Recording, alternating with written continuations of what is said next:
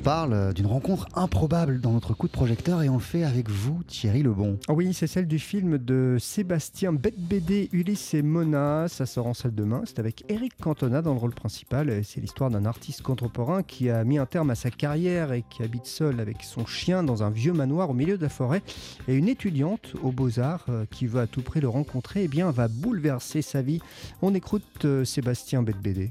Le film raconte comment un, artiste, euh, au moment où une nouvelle, euh, sans, spoiler le film, déconcertante, euh, va le bouleverser, comment il trouve chez cette jeune fille une aide, un soutien pour aller affronter ceux qui ont compté, parce qu'il y a cette première rencontre dans le film, il y a aussi les rencontres que font Ulysse et Mona le long du film et qui sont presque tout aussi importantes. Donc il va, grâce à cette jeune fille, se retrouver face à son amour, euh, la mère de son fils, face à son fils et face à son frère, dans les gens qui ont le plus compté dans sa vie.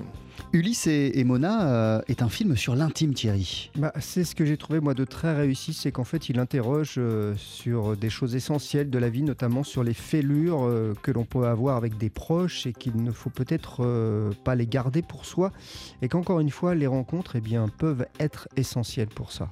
C'est presque un genre, le film de rencontre en soi, et qui est un genre très particulier parce que, évidemment, euh, pas forcément spectaculaire, qui joue sur des choses très ténues, comme ça, des moments euh, où on met euh, voilà, deux personnes ensemble dans un cadre, ça raconte quelque chose, mais il faut croire au fait que beaucoup de choses vont se passer dans des silences, dans des regards. Et c'était ça aussi le pari du film. Et moi, je crois beaucoup que les, personnes, une, grande partie de la constitution de l'âme d'une personne, c'est son rapport à, à autrui, en fait le film essaie de capter ça en fait. Si Ulysse éprouve à ce moment-là de sa vie la nécessité d'aller revoir ces gens-là, c'est parce qu'il sait qu'avant d'en finir, avant de partir, il aura eu besoin de ce face-à-face pour euh, pleinement être euh, celui qu'il est au fond de lui-même.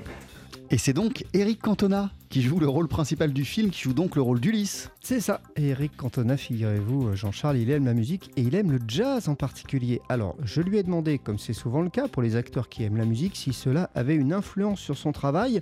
Et figurez-vous, Jean-Charles, qu'avant chaque scène, il fait quelque chose de particulier. Écoutez. Avant une scène, je siffle un air de jazz. Pas quelque chose que j'ai entendu, une mélodie que je choisis et que je jazzifie. Quoi. Parce que je trouve que ça donne une liberté. Quoi.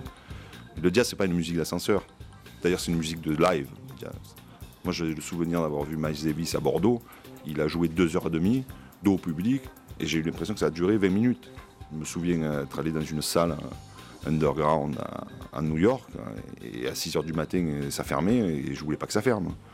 Mais quand on rentre là-dedans, déjà ce qu'on entend, ce qu'on voit quand il joue, on rentre là-dedans et c'est une transe, c'est une forme de transe. Eric Cantona, fan de jazz. Oh là là hein et ça l'influence dans son travail d'acteur. Voilà, Eric Cantona à l'affiche euh, d'Ulysse et Mona. C'est ça, ça sort en salle demain. C'est réalisé par Sébastien Bedbédé. C'est un film TSF Jazz. Merci beaucoup, Thierry Lebon. On poursuit sur TSF Jazz avec Slim Gaillard. Voici Hit the Jive Jack.